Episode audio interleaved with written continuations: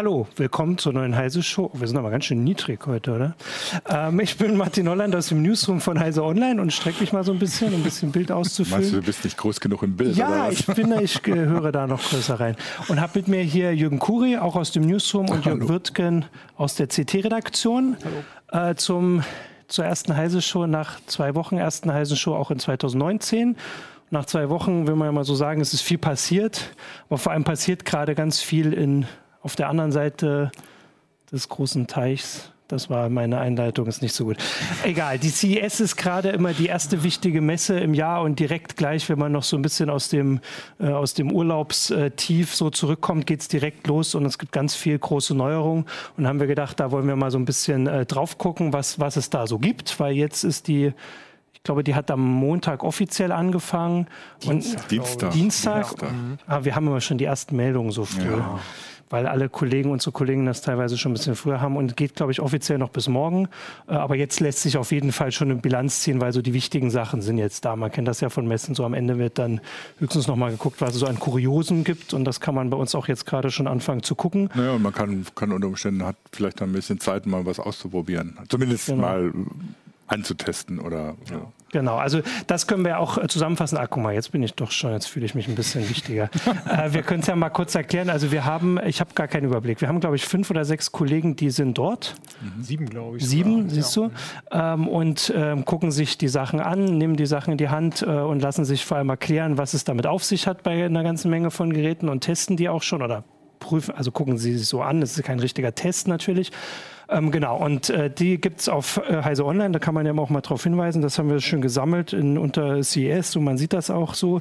Weil jetzt ist halt so ein bisschen die Frage, wie bringt man da jetzt so ein bisschen Ordnung in die ganze Vielfalt? Also vielleicht hab, habt ihr schon so eine Idee, wo ihr sagt, das ist so das große Thema. Gibt es ein großes Thema bei der CES? Kein einziges großes ja. Thema. Es versucht natürlich jede einzelne Branche als das große Thema darzustellen. Ähm, man kann es immer schlecht abwägen. Ist jetzt Mobilität äh, ja. wichtiger als Fernseher oder sowas? Aber es passieren meiner Meinung nach gar nicht so die ganz großen Sachen, aber ganz viele schöne, spannende mhm. kleine Sachen. Ja, den Eindruck habe ich auch. Also irgendwie kommt es einem so ein bisschen vor, wie, wie um die berühmte Cebit nochmal zu erwähnen. Wie, Was war denn das nochmal? Wie so nach, nach 2001, wo man, man anfing zu sagen, ja, auf der CeBIT kriegt man ja gar nicht mehr so richtig die sensationellen neuen Sachen gezeigt und so. Unter Umständen hat die CES so ein ähnliches Problem, ne? dass dann zum Beispiel, wenn man jetzt sagt, also hier Mobilzeugs oder so, da warten jetzt alle auf den Mobile Work Kongress, der jetzt auch mhm. demnächst ist ähm, und gehen dann nicht, vielleicht nicht auf die CES, weil sie denken, auf der CES gehen sie eher unter, wobei, nachher geht man auf den Mobile Work Kongress auch unter, weil da alles, aber wie auch immer, also da vielleicht nicht, dafür sind jetzt ganz viele Autohersteller da da, ne? die äh, alle ihr Zeugs da zeigen. Ähm, sagen wir mal so, was, was Technik, Technologie, Zukunftssachen in der Autobranche angeht, ist die CES wahrscheinlich interessanter als die IAA oder sowas. Äh, weil auf der IAA kriegst du halt die ganzen normalen neuen Modelle zu sehen, vom das 500. neue dicke SUV und auf der CES kriegst du dann äh, Konzepte zu sehen, die was ganz anderes machen. Ne? Ja, und die auch noch gar nicht fertig sind ja. und gar nicht verkauft werden können. Das Spannende sind vielleicht tatsächlich Konzepte, die man gar nicht bei den Autoherstellern sieht, äh, sondern bei den ganzen Zulieferern. Mhm. mhm. Da gibt es zwei, drei Hersteller, die äh, wollen so ähm, Konzepte zeigen für ein selbstfahrendes Chassis quasi nur noch und dann kann man da irgendwelche verschiedenen Container draufstellen. Dann wird so, aus dem gleichen mhm. Ding entweder ein Taxi oder ein Lieferwagen. Mhm. Das ist ganz interessant, aber eben auch weit weg von irgendeiner Realisierung. Wobei Mercedes sowas ja auch tatsächlich zum Fahren da hat. Äh, die zeigen so ein Konzeptauto. Ähm, in dem Fall als Kleinbus, kann man aber auch umbauen über, über Module zum, zum Kleinlastwagen und so. Und das ist tatsächlich auch ein autonomes Auto, ähm, das da fährt und dann natürlich im Innenraum ganz neue Möglichkeiten hat. Ein Kollege hat das ausprobiert, ist damit mal ein bisschen rumgefahren. Oder ist schon interessant. Ne? Ist auch von Mercedes. Wissen sie nicht, ob sie das jemals bauen werden. Aber so als Konzept und auch um zu zeigen, was man eigentlich alles machen kann, wenn man mal so von diesem klassischen Auto mhm. weggeht. Das, das, ist ja bei E-Autos oft das Problem. Ne? Du hast ein E-Auto, das ist genauso schwer und genauso blöde wie ein normales Auto, nur halt ein E-Motor drin. Ja. Dabei kannst du, wenn du einen E-Motor drin hast und die Batterie, kannst du ja ganz neue Konzepte von Auto machen. Und das zeigen die da. Und das ist schon interessant, was, was da alles dann geht plötzlich. Und wie, wie anders ein Auto aussehen kann, nicht nur jetzt von außen, ähm, sondern auch von innen, wie, wie, wie sich das innen verändert, wenn ein Auto halb- oder vollautonom ist und mit dem E-Motor betrieben wird, ist schon interessant. Ja. Man kann ja kurz sagen, weil ein Elektromotor einfach nicht so viel Platz verbraucht, nicht so viel Teile auch und nicht, also nicht diesen, diesen Aufbau, den man einfach weg. jetzt gewohnt ist. Das heißt, man kann ihn überall hinpacken im Auto quasi. Und das Große sind eigentlich die Batterien. Das ist immer so das, was. Ja gut, aber die kannst du natürlich auch anders bauen als zum Beispiel einen ja. Brennstofftank, ja, äh, ne? genau. der schon eine gewisse Form haben muss. Ähm, um das Volumen unterzubringen. Mit Batterien kannst du ja theoretisch in, sagen wir mal, beliebige Formen machen. Ja. Äh, und auch an beliebige Stellen. Das genau. ist nicht mehr so ein monolithisches Ding, was vorne oder hinten und sein Du hast natürlich das normale Getriebefeld weg. Genau. Also ich würde sagen, das, was ich so mitgekriegt habe, ist, dass es auch auf der CS werden halt diese autonomen Sachen gezeigt, aber sie sind immer noch schon ein gutes Stück weg. Also so im richtigen Einsatz, auch wenn es natürlich Sachen wie von Tesla gibt, die da immer schon weiter hingehen. Aber im Moment wird das immer vor allem diskutiert, wenn halt mal was schief geht.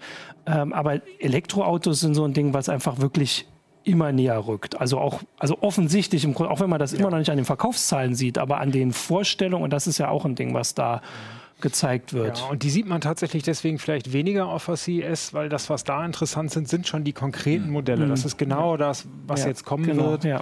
Äh, und das sieht man dann eben doch eher auf den Automobilmessen mhm. oder halt direkt schon in den Läden. Und genau, direkt beim Händler. Es gibt ja schon genügend Elektroautos. Genau. Das ist jetzt, jetzt nicht mehr genau. der fette Hype, mit dem man da auf der CES als Technologieträger rangeht. Da ist. Da sieht man eher tatsächlich Prototypen von autonomen Autos ja. oder Nvidia als Hersteller von diesen mhm. Chips versucht irgendwie in diese Richtung was zu machen. Intel als der Große in der IT versucht irgendwie da nicht komplett hinten dran zu sein und hat sich da irgendeine Firma gekauft und zeigt da irgendwas. Ja. In diese Richtung geht es da eher bei den autonomen Autos. Die sind eben von der Realisierung noch so weit weg, dass sie als, als, als Technologieträger dann zeigbar sind mhm. auf so einer Technikmesse. Also da ist es quasi, ähm, bei, bei Autos ist es futuristisch auf der CES, vielleicht kann man so zusammenfassen und teilweise auch ein bisschen kurioser, jetzt nicht bei Autos, aber dieses, ich weiß gar nicht, gestern kam der Bericht über dieses autonome Motorrad, das war ein Motorrad, ja. das sah ja wirklich ziemlich irritierend aus. Also an Autos ohne Fahrer, zumindest im Video, hat man sich irgendwie so ein bisschen gewöhnt. Wobei meistens sitzt ja noch einer dahinter, der halt einfach äh, da sitzen ja. muss.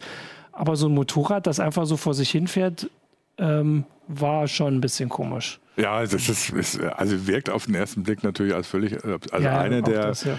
Wettbewerber mit äh, für die, den größten Unsinn, den sie auf der CES vorgestellt haben. Aber BMW sagt ja auch explizit, das ist jetzt nichts, wo, sie wollen jetzt nicht autonome Motorräder bauen, weil Wofür, ergibt ja, irgendwie genau, keinen so rechten Sinn, genau, ja. so ähnlich wie ein autonomes Fahrrad. Äh, was soll das denn?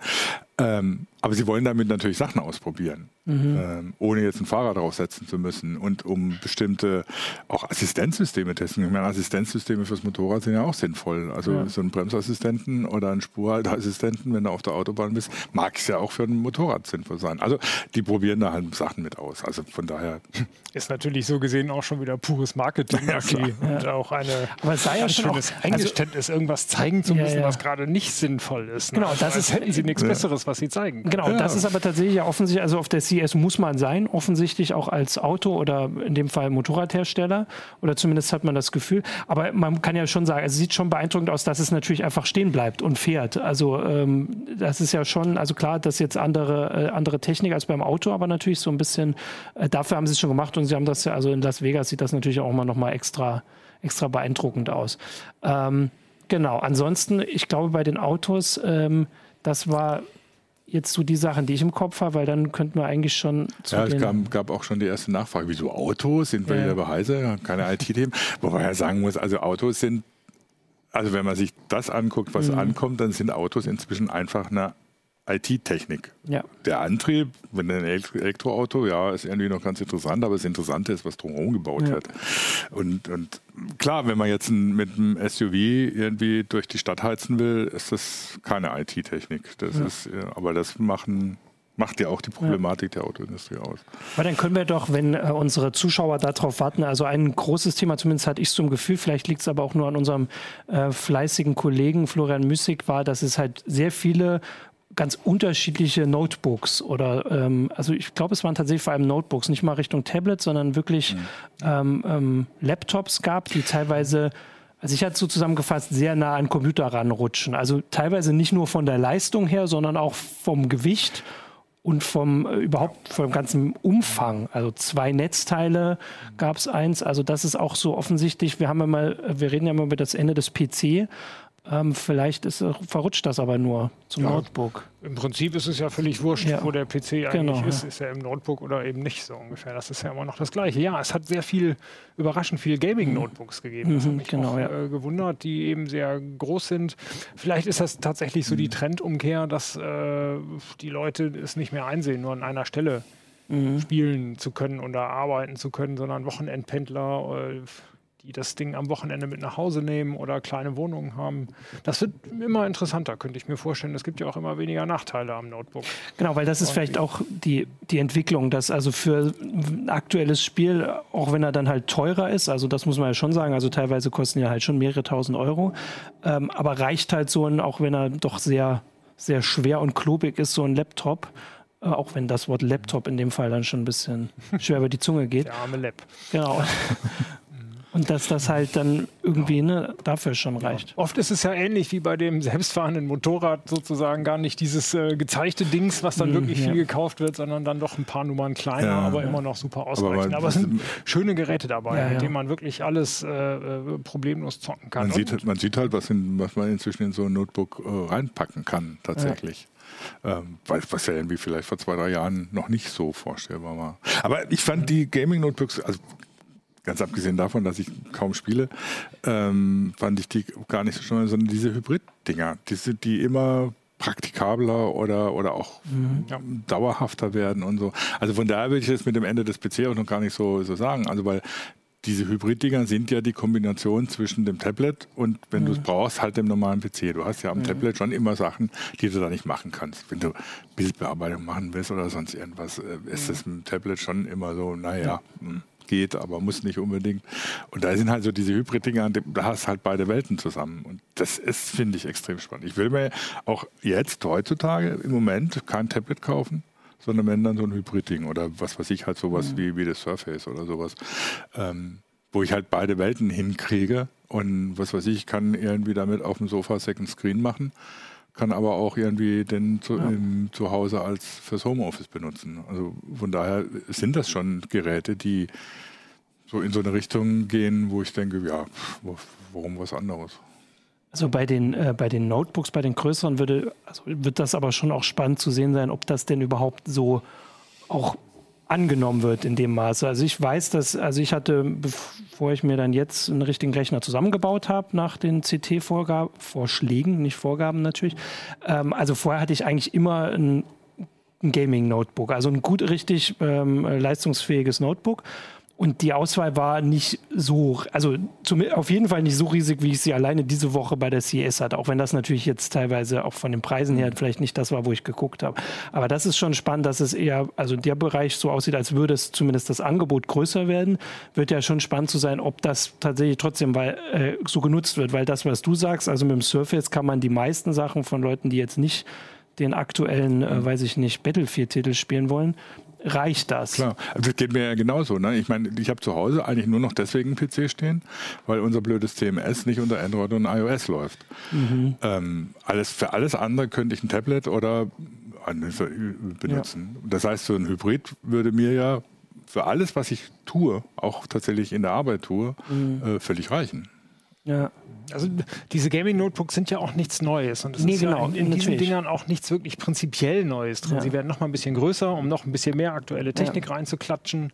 Und vorher gab es sie mit 15 Zoll Display und 17 und da mhm. ist jetzt ein bisschen mehr Flexibilität da. Und ich glaube, ein oder zwei hatten sogar ein OLED-Display, wenn ich mich richtig genau, erinnere. Genau, das war eine Sache. Das sind schon ganz coole Sachen. Ob die wirklich angenommen werden, wird man dann sehen. Es ist bisher ein sehr kleiner Marktbereich und ich glaube, es wird auch so ein kleiner spezialisierter mhm. sein. Und das Schöne ist eben durch diese Spezialisierung, es gibt immer geilere, immer, immer leistungsstärkere Gaming-Notebooks, es gibt immer bessere Hybride, wo dann mhm. auch in dem, in dem Tablet-Teil irgendwie ein Vierkern-Prozessor ja. oder vielleicht ein Sechskern Prozessor drin ist. Es gibt jetzt irgendwie eins, wo man den Stift noch ein bisschen ja. besser mit reinstecken mhm. kann, was vorher nicht so möglich war. Dadurch das kann jeder so das ja, für ihn ne? äh, ja. wirklich wichtige und, und wirklich passende Gerät kaufen. Ich glaube, das ist das Spannende daran, dass ja, der wobei, Markt im Prinzip ja. breiter wird und die Auswahl dadurch größer. Wobei Capillinum natürlich mit einer Anmerkung auf YouTube recht hat, der sagt, die Hybride haben natürlich ein Problem, wenn es dir um Betriebssystemfreiheit geht. Ne? Das ist die Funktionen, die die haben, werden ja jetzt nicht von allen Systemen. Also klar, ich kann auf den meisten Hybriden Linux äh, äh, installieren,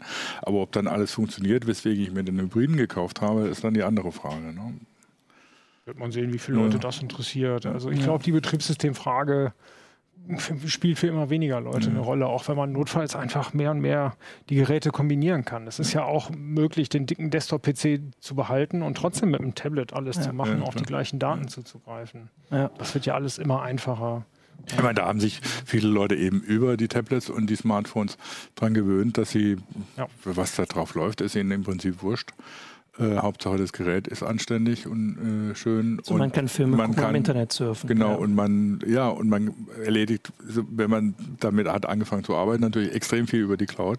Und da ist es dir natürlich egal, gerade bei den, wenn du heute die Cloud-Dienste anguckst, musst du jetzt nicht zu Google gehen, auch selbst, selbst, selbst gebaute Cloud-Dienste kannst du ja von jedem System aus beliebig bedienen, hast überall deine Daten ja. und die gleiche Interface. Also das ist ja dann schon, äh, da gewöhnst du dich ja schon an ganz andere Sachen. Ja, genau. Und wer tatsächlich die Vorzüge von Linux nutzen will, ist halt weiterhin ein bisschen eingeschränkt. Ja. Das ist ja oh, leider auch nichts Neues. Also auf jeden Fall ist, äh, ist euch das auch aufgefallen, äh, dass es halt wirklich ein, ein großes Thema offensichtlich ja. war oder ist auf der CS.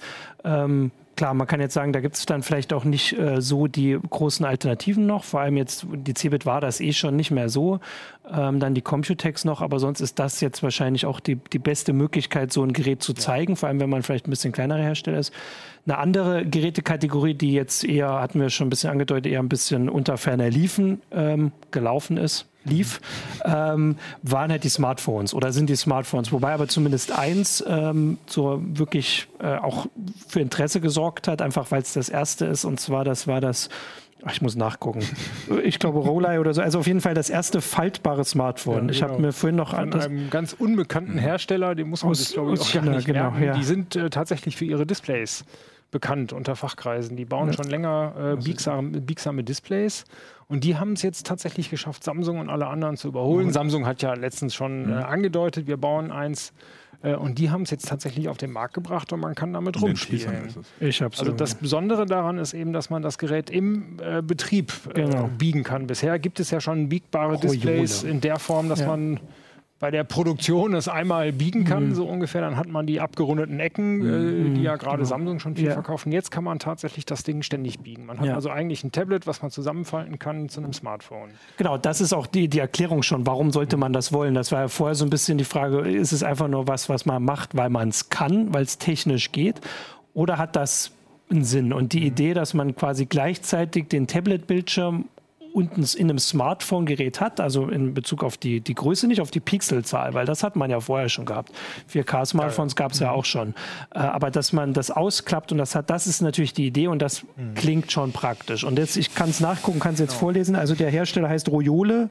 Ich lese es jetzt mal ganz deutsch vor, wahrscheinlich Royol äh, FlexPi heißt das Gerät äh, und ist auch gerade, also kann man sich hier dann auch gleich nach der Sendung natürlich äh, auf Pfizer angucken, weil Hannes hat das auch ähm, ähm, im Video ausprobiert ja, ja, und zeigt halt so richtig, was also wie man sich das vorstellen muss. Also es ist quasi so ein, so ein Gerät, das ist ungefähr so groß, ne? Und man kann es, mhm. jetzt habe ich es falsch schon angefangen, man kann es so zusammenfalten mhm. im Betrieb, was spannend ist, aber er zeigt eben auch die ja, die Unzulänglichkeiten, sage ich mal, weswegen man wahrscheinlich nicht 1300 Euro bezahlen möchte, die das Geld kostet, weil das ist dann so, also es bleibt halt so offen. Es liegt nicht direkt plan drauf, sondern es ist halt ein sehr großer Spalt, in den auf jeden Fall ein Stift reinpasst zum Beispiel. Ich fand, ich fand das ja auch ganz nett, dass er in der Überschrift von seinem, seinem Testbericht geschrieben hat, es ist ein biegsames Smartphone. Ja. Weil unter faltbar stelle ich mir schon noch ein bisschen was anderes vor, weil ja. man biegt es tatsächlich so zusammen. Ne? Das genau, sieht irgendwie aus wie so, ein, nur, wie, so ein, wie so ein, was weiß ich, Eisenstange, die man halt so biegt und dann hast du halt so, eine, so einen Bogen drin das ist noch weit weg von wirklich so schön, wie man sich das mhm. vorstellt. Ja, ja, ja. Also, aber immerhin ist es das Erste. Sie haben es geschafft.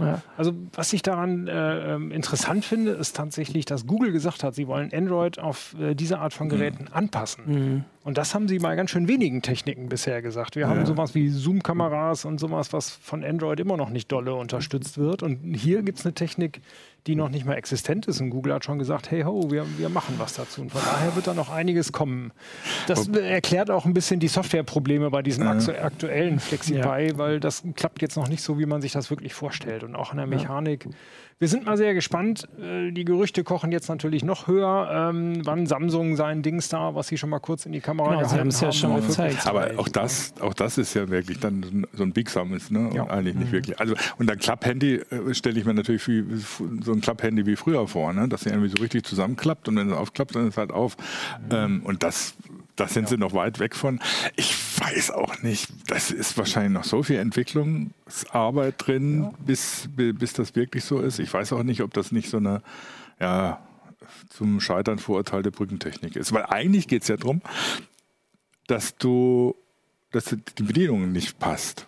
Ne? Das heißt, du hast ein Smartphone, da möchtest du mhm. Sachen machen, wo, den größer, wo, der, wo, wo es auf dem kleinen mhm. Bildschirm nicht funktioniert. Und du hast einen, einen großen Bildschirm, den kannst du halt nicht einstecken. Da ist die Frage, ob nicht irgendwie neue Bedienkonzepte, die über Gästenerkennung oder mhm. sonst was äh, funktionieren, da nicht die andere Sachen. Ich fand es ganz interessant, dass, dass, dass ja. Google mhm. diese Zulassung für diesen Radarchip gekriegt hat, ja. ne, den du in ein Smartphone oder in ein beliebiges Gerät einbauen kannst und der dann wirklich Bewegungen erkennt und zwar auf diverse Arten. Das heißt, er kann erkennen, wenn du so machst, dass er dann das mhm, auslöst, okay. kann, dass du so machst, dass du, also beliebige Bewegung erkennen und du kannst dann natürlich hinter diese Bewegungserkennung Funktionen stecken. Ne? Okay. Was irgendwie noch mal einen Schritt weiter ist als zum Beispiel Sprachsteuerung, ne? weil sie eben auch funktioniert in, in Gegenden, in, in Räumen, wo du eben keine nicht vor dich hin plappern willst ja. und so. Aber ich weiß das nicht, ob ich in der Straßenbahn so na, eher als zu sagen, Alexa, ja, bitte zeig ja, ja, dieses ja. oder Ich meine, das ist, das ist dasselbe wie, äh, was weiß ich, man gewöhnt sich auch dran, dass die Leute so telefonieren. Ne? Das Handy irgendwie so in... in naja, also ich habe mich da noch nicht dran gewöhnt. Ja, und dann, man hat, was weiß ich, früher, als, die ersten, alt, ne? als die ersten Leute mit dem Handy auf der Straße auftauchten, dachte meine Frau auch, das wird sich nicht durchsetzen, das ist doch bescheuert, wenn die Leute da auf der Gegend, auf der Straße vor sich hin plappern. Also da gibt es schon einige Sachen. Und gerade, ich glaube, die gerade Gästensteuerung für finde ich eine extrem spannende, ja. spannende Geschichte. Genau, aber bei den faltbaren Displays, da geht es ja eben nicht nur um die Steuerung, sondern auch einfach darum, die Inhalte anzuzeigen. Ja, ja. Wenn man sich einen mhm. schönen 4K-Film angucken will, je mehr Fläche, desto besser.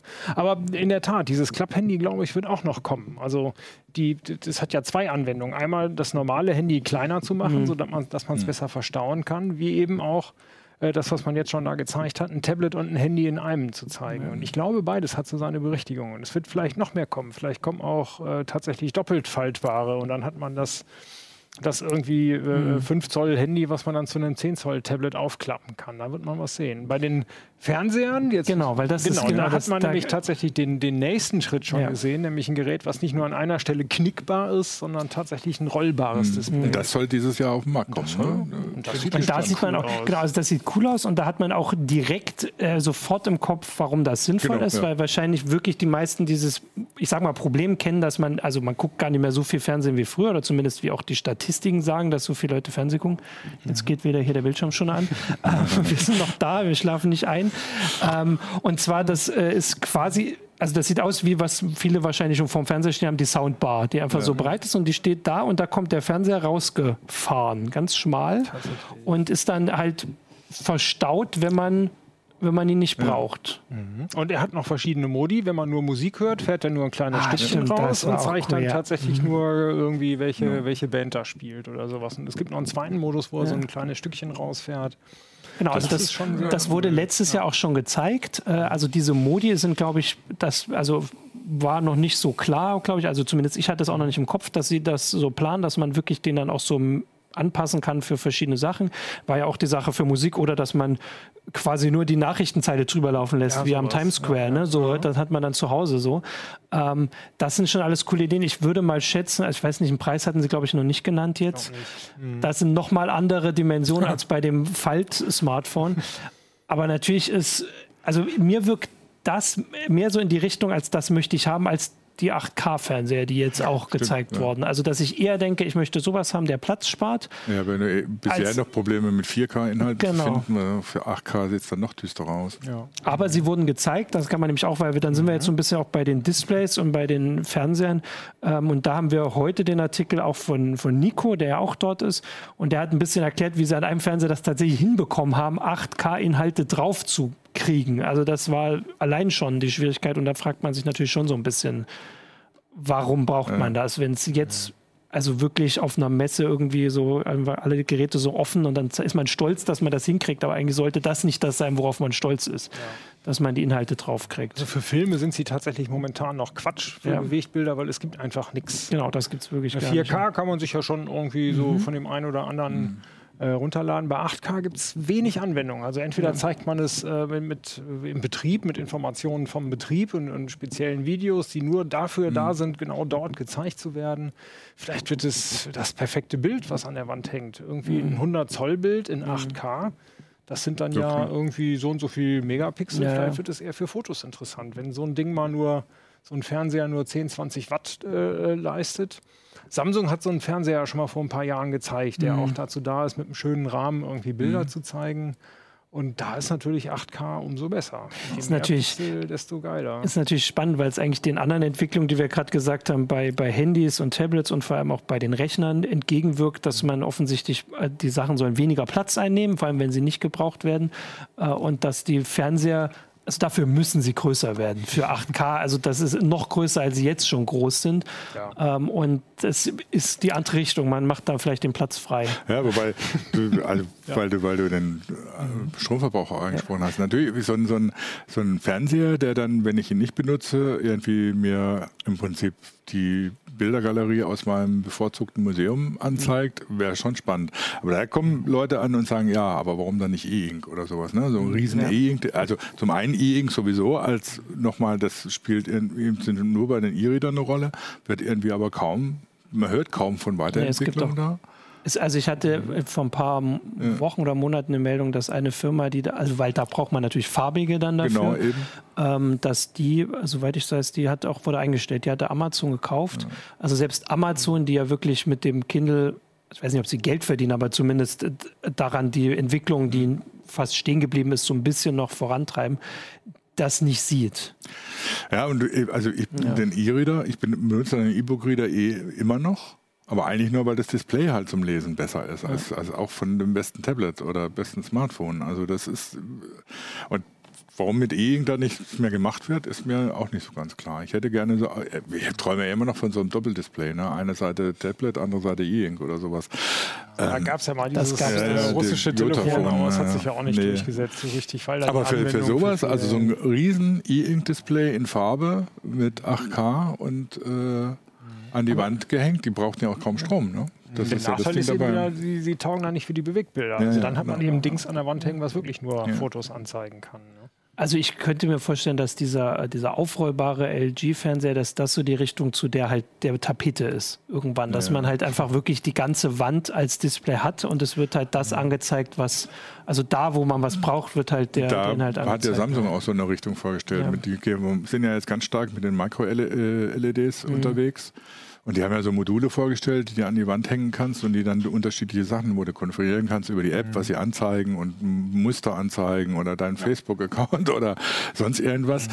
Und das ist, geht natürlich schon in so eine Richtung, dass die Tapete einfach das Anzeigeinstrument ja. ist mhm. und du dann eben beliebig sagst, was da drauf kommt. Ja, jetzt ähm, müssen die Dinger noch so billig werden, dass man sich 20 Stück davon Genau, das ist das Problem dabei. Ne? Aber so eine, so eine Fernsehtapete, ja klar. Ne? Ich meine, oh in der Science Fiction gab es das schon vor 100 ja, ja. Jahren. Ne? Aber die haben auch irgendwie nie über den Stromverbrauch nachgedacht. Wenn nee, so ja, nach den, nee, doch, die haben schon drüber nachgedacht, aber da kam dann irgendwie natürlich, da war natürlich Kernfusion ah, sowieso stimmt, kein Problem. Okay. Oder da wurde das Mittelmeer eingedampft, um Strom zu erzeugen oder sonst irgendwelche verrückten Sachen. Also ja, das Gucken, ist natürlich das Problem der Stromverbrauch von den ganzen Sachen. Genau. Ich überlege gerade noch, wir hatten in der Vorankündigung äh, auch noch so ein bisschen, also die Kollegen haben sich ja vorher schon so auch, also die gehen ja da nicht ohne Vorwissen rein, also wissen ja, was, was uns uns so erwartet. Ein Thema war auch 5G, das habe ich jetzt aber gar nicht so groß mitbekommen. Und da war auch, ich glaube, die Aussage vorher war, dass es eher um Internet der Dinge, um solche Geräte geht.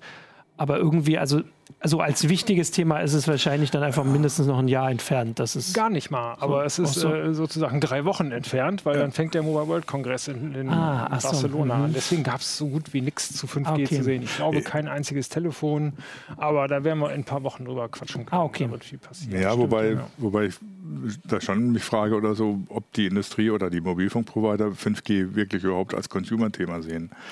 Ähm, es gibt viele Richtungen. Also ja. es ist ja die große Diskussion, kommt noch DVB-T2 und DVB-H und mhm. DVB irgendwas? Kommt da überhaupt noch was oder macht man demnächst einfach also das ganze Fernsehen über 5G also und dann ist es schon Dann ist es ein Consumer-Thema, klar. Ja. Ähm, das ist auch der, der Bereich, wo ja 5G äh, im Prinzip explizit für entwickelt wurde ne? oder ein Teil von 5G. Mhm. Das sind ja mhm. verschiedene Definitionen. Ähm, aber so jetzt für den Staat interessant sind ja vor allem die Industrieanwendungen. Ja, aber ich, ich könnte mir auch vorstellen, dass einfach in einer Zeit, wo bei den Smartphones, also jetzt die Faltphones sind noch ein bisschen entfernt, wo einfach nicht so viel passiert, man sonst auch mit Sachen wirbt, die vielleicht gar nicht wirklich den praktischen Nutzen haben. Also dann ist zwar wichtig, dass man das erste 5G-Smartphone hat oder weiß ich nicht, das dritte, ich habe keine Ahnung, wo wir da gerade sind, und dann gar nicht unbedingt die Aussage, man kann damit was machen. Es ist ja schon so, dass eigentlich LTE für das, was man mit dem Smartphone ja. macht, schnell genug ist. Oder jetzt zumindest das, zumindest das, das, das mehrfach LTE da, diese 375 ja. oder das reicht völlig für, für irgendwelches Streaming. Man braucht auf dem Telefon ja noch nicht mal ein 4K-Streaming. Da reicht ja. ja Full HD. Mehr erkennt man da sowieso nicht an Unterschied. Und dafür reicht LTE schon völlig aus im ja. Endeffekt. Da ist 5G wirklich kein Wobei, besonders ja, gutes genau. Marketing. Und 5G brauchst du dann, wenn du dann UHD streamen willst, ähm, das machst du natürlich eher nicht auf dem Smartphone. Genau. Das machst du dann äh, von mir aus auf dem Tablet oder so, aber du, du nimmst dann 5G halt als Ersatz für ein normales ja. Netz. Das heißt aber auch, die faltbaren Smartphones brauchen 5G, weil da braucht man dann 4G. Richtig, auf genau. jeden Fall. ähm, ja, also ich glaube, wir haben so die, die großen Punkte haben wir jetzt so ein bisschen jetzt. Ja, ja. Achso, also, was hast du denn noch? Also wir hatten KI auch in die Überschrift Ach so. Ne? Wobei KI. Mal, das habe ich gar nicht, ja. KI. Äh, was, was dann unter KI läuft, sind ja immer nicht das, was eigentlich KI ist, sondern die digitalen Assistenten. Mhm. Die sind so eine, sagen wir mal so, äh, primitive Frühform von KI mhm. oder sowas. Ein Kollege nennt es ja immer statistische Intelligenz, was es ganz gut trifft. Ah, Wobei ja man ja sagen muss, die, die Entwicklung bei den digitalen Assistenten geht schon recht rasant. Also was so die neuen Versionen können, das ist echt überraschend. Äh, Apple hängt da ziemlich hinterher, aber Google Assistant und Amazon Alexa sind da schon ziemlich gut, dass du mit ihnen reden kannst und also auch wirklich reden kannst. Du musst nicht immer nochmal von vorne anfangen, sondern der ja. versteht den Kontext, ne, sozusagen. Oder es ja. sieht so aus, als würde er den Kontext verstehen. Das ist schon ziemlich gut. Und also auf der CES, was mir aufgefallen ist, oder so jedes Ding, was nicht bei drei auf den Bäumen ist, kriegt jetzt einen digitalen Assistenten. Also so, das ja. Regal, das Sofa, das Auto natürlich sowieso und so. Überall sind digitale Assistenten drin. Im Moment noch meistens Alexa. Google Assistant holt da auch ganz schön auf, mhm. weil sie das einfacher machen.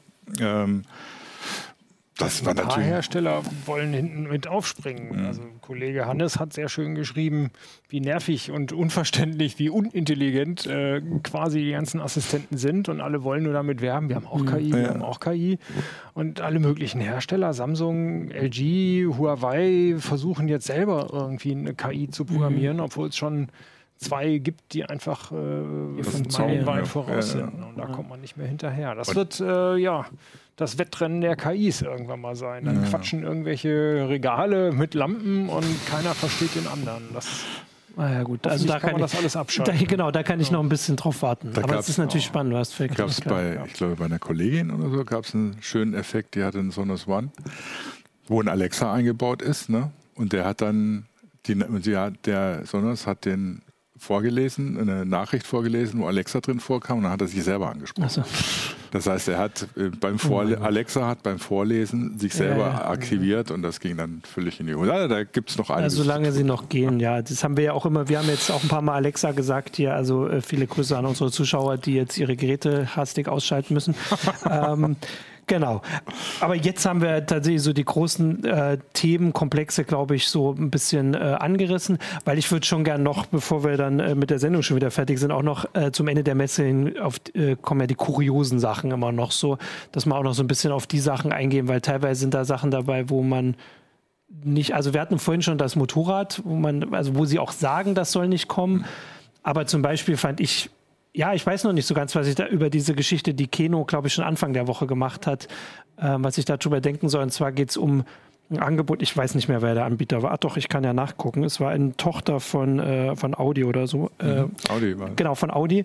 Und zwar ein VR-Umgebung für den Rücksitz. Wenn man im Auto sitzt, das, was wir alle offensichtlich kennen, dass das so super langweilig ist, äh, dass man eine VR-Brille sich aufsetzt und währenddessen spielen kann und im Spiel wird quasi die Fahrt mit einbezogen. Also man bewegt sich in einem Raumschiff in dem Fall, also quasi nach vorne oder halt wird dann abgebogen und man kann dann halt Sachen ab schießen. Ja, oder du blendest irgendwie, wenn du auf der langweiligen A7 Richtung Hamburg ja. unterwegs bist, stattdessen in Grand Canyon ein. So was, genau. Also das ist so die Idee und Keno hat, also so wie er es beschrieben hat, ähm, funktioniert das ganz gut. Man muss aber auch sagen, dass er auf einer Strecke gefahren ist, die quasi, äh, also einprogrammiert war. Also es war jetzt nicht, also das, in Zukunft soll das Gerät natürlich automatisch erkennen, ob man jetzt abbiegt oder geradeaus fährt oder beschleunigt, ähm, damit das im Spiel sich wiederfindet.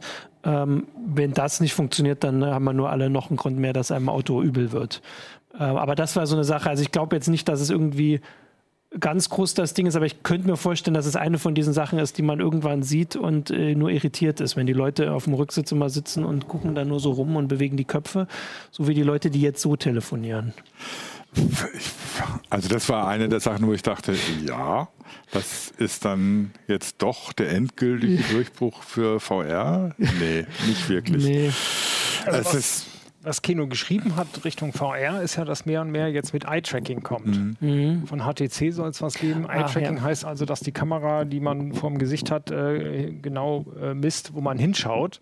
Bisher konnte die das nur anhand der Kopfbewegungen mhm. erkennen. Und das soll tatsächlich Vorteile bringen. Man kann dann über, über gucken, äh, die Oberfläche bedienen, äh, man kann CPU-Zeit sparen, weil irgendwie genau, nur da äh, scharf gerendert wird, wo man gerade hinguckt das könnte interessant werden. Aber bisher ist ja der ganze VR-Bereich eher noch eine Nische. Das wäre halt dann so eine Sache, weil natürlich langsam wird es Zeit für die zweite Generation der Geräte, ja. ähm, die nicht, also die jetzt nicht so erfolgreich waren, wie vielleicht manche gedacht haben, aber auch nicht so unerfolgreich, dass die Gerätekategorie am Ende ist. Genau. Und das heißt, die nächste Generation hätte dann nicht nur mehr Pixel, das ist ja immer so das, also vor allem ist es bei VR-Brillen auch wirklich wichtig, weil es, also das war schon noch so eine Einschränkung, dass das Eye-Tracking ein Aspekt ist, der nochmal eine zusätzliche Bedienkomfort bringt. Oder halt natürlich auch, dann kann man es noch auf mehr Geräten mhm. Bringen. Und vielleicht würde es auch für, also ich bin ja, ich benutze das ja auf der Playstation und für so Konsolen wäre das natürlich von Vorteil, weil die einfach noch nicht die Rechenleistung haben oder vielleicht auch gar nicht, können ja gar nicht so mithalten. Wobei, also weiß ich nicht, zweite Generation von VR-Brillen, ich hätte gerne mal die erste Generation von AR-Brillen. Achso, ja. Ja, da kommt man leider gar nichts sehen. Ja, das, das hat mich auch gewundert, dass ja. da also überhaupt mhm. nichts kommt, also auch nichts an Ankündigung oder sonst was. Also das ist immer noch so eine Geschichte, der ich eigentlich relativ viel Zukunftsaussichten zubilligen würde, wo aber anscheinend die Schwierigkeiten so groß sind, dass keiner so richtig damit in die, Push, in die Puschen kommt. Und selbst wenn dann, also vom, also jetzt seit ein paar Wochen wird ja mal deutlicher, was diese ganz geheimnisvolle Magic Leap nun mhm. äh, anzeigen. Und das sieht halt, also für mich zumindest dann doch so aus, wie sie kochen auch nur mit Wasser. Ja, also klar. vorher waren das so diese Ankündigungen, da wird es jetzt alles, das wird ganz krass und wir wissen gar nicht, was passiert. Und jetzt sieht es so aus, als wäre das halt vielleicht grafisch ein bisschen besser als die HoloLens und vor allem ein bisschen leichter ähm, und sieht vielleicht stylischer aus, was mir relativ egal ist, weil ich würde das nur zu Hause benutzen. Hast du sie aufgehabt? Mal? Nee, ich hatte sie ah, noch nicht auf. Das, das ist schon cool. Ich ja, hatte okay. kurz auf und das kommt schon ganz cool, wenn man ja? wirklich, also ich habe nur Angry Birds gespielt mhm. damit und das ist schon eine Klasse besser als das, okay. was die HoloLens hatte. Aber in der Tat, mhm. es gehen ein paar spezialisierte Sachen und so richtig mit der Steuerung war es auch nicht dolle. Also ja, da sind okay, na gut, dann ist aber doch ja. Und in der Tat verwunderlich, dass man gar nichts gesehen ja, hat. Das stimmt, ja. Außer an so ein paar kleinen Ständen Anwendungsideen, vielleicht liegt es auch an den fehlenden Anwendungen, ja. also an den fehlenden Preisen für gute äh, Geräte. Von AR stelle ich mir natürlich schon vor ein Ding, was ich im Alltag aufsetzen kann ja. und was mir dann äh, dabei hilft oder so. Ich meine, das sind ja auch, das wird ja, dabei wird bei 5G, 5G immer davon gesprochen, ne, mhm. dass man das für AR braucht, damit einem nicht übel wird, wenn dann irgendwie was eingeblendet wird, mhm. was nicht zur Kopfbewegung passt. Ja, genau. Ähm, aber sowas hätte ich auch gerne, ne? weil das ist auch so ein Ding, das ist das andere zur Gästenerkennung, das halte ich für eine, für eine Zukunftsbedienkonzept, mhm. dass du mit einer AR-Brille unterwegs bist. Ja. Man muss sie ja nicht immer gleich so machen, dass man wie damals beim Google Glass äh, die Leute gegen sich aufbringt, weil die ja. behaupten, man filmt sie ständig. Ja. Genau, also da könnte ich mir auch vorstellen, dass, ist, dass der Grund wirklich ist, dass sie einfach nicht so weit sind, wie sie mhm. vielleicht sein wollen. Dass es da noch Einschränkungen gibt. Also vor allem bei den, äh, bei den VR-Brillen sieht man es ja, da ist halt immer noch das größte Hindernis, einfach die Daten dahin zu bekommen, weswegen man immer mit diesem Kabel rumläuft. Das ist natürlich bei einer AR-Brille, vor allem wenn man unterwegs ist. Also da sind ja nicht nur die Daten, die man dann mit 5G hinbekommt, weil ich denke auch der Strom. Also ich meine, das ist ja, ja wirklich ein mhm. Problem, wenn das dann so warm wird oder was auch immer oder halt nur 20 Minuten oder die Google Glass hat nicht mal eine Stunde durchgehalten im vollen Modus.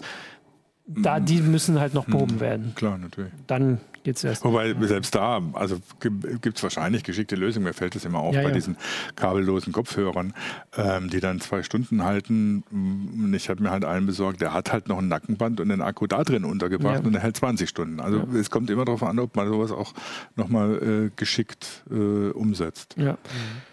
Also ich habe dann noch hier die, äh, die U-Boot-Drohnen, das ja. hat auch, ist glaube ich Hannes, war das auch ein Artikel, ja. der hat die mhm. noch gesehen, hat gesagt, das wird jetzt so das nächste, was offensichtlich uns dann die Filme auf, äh, weiß ich nicht, YouTube und Instagram und so beschert, also dass man eine Drohne hat, mit der man wahrscheinlich vor allem durch Korallenriffe, also ich glaube, das ist jetzt nicht so was für die deutschen Seen, ähm, da ist nicht so viel zu sehen. Naja, es geht ähm, ja dann um Selfies. Ja, ach so, um Selfies äh, unter Wasser. Also auf jeden Fall kurz. Also ähm, Hannes hat beschrieben, eine große Einschränkung ist, dass man die nicht so leicht per Funk steuern kann, weil die Funkwellen halt das Wasser nicht ja, so durchdringen können. Genau, also die hängen dann quasi oder schwimmen unter einer Boje, die mit der man dann quasi äh, kommuniziert. Und die sind mit der Boje per Kabel verbunden. Genau, und äh, deswegen haben sie dann halt eine begrenzte Reichweite, wobei das natürlich relativ egal ist, weil die Boje einfach mitfahren kann.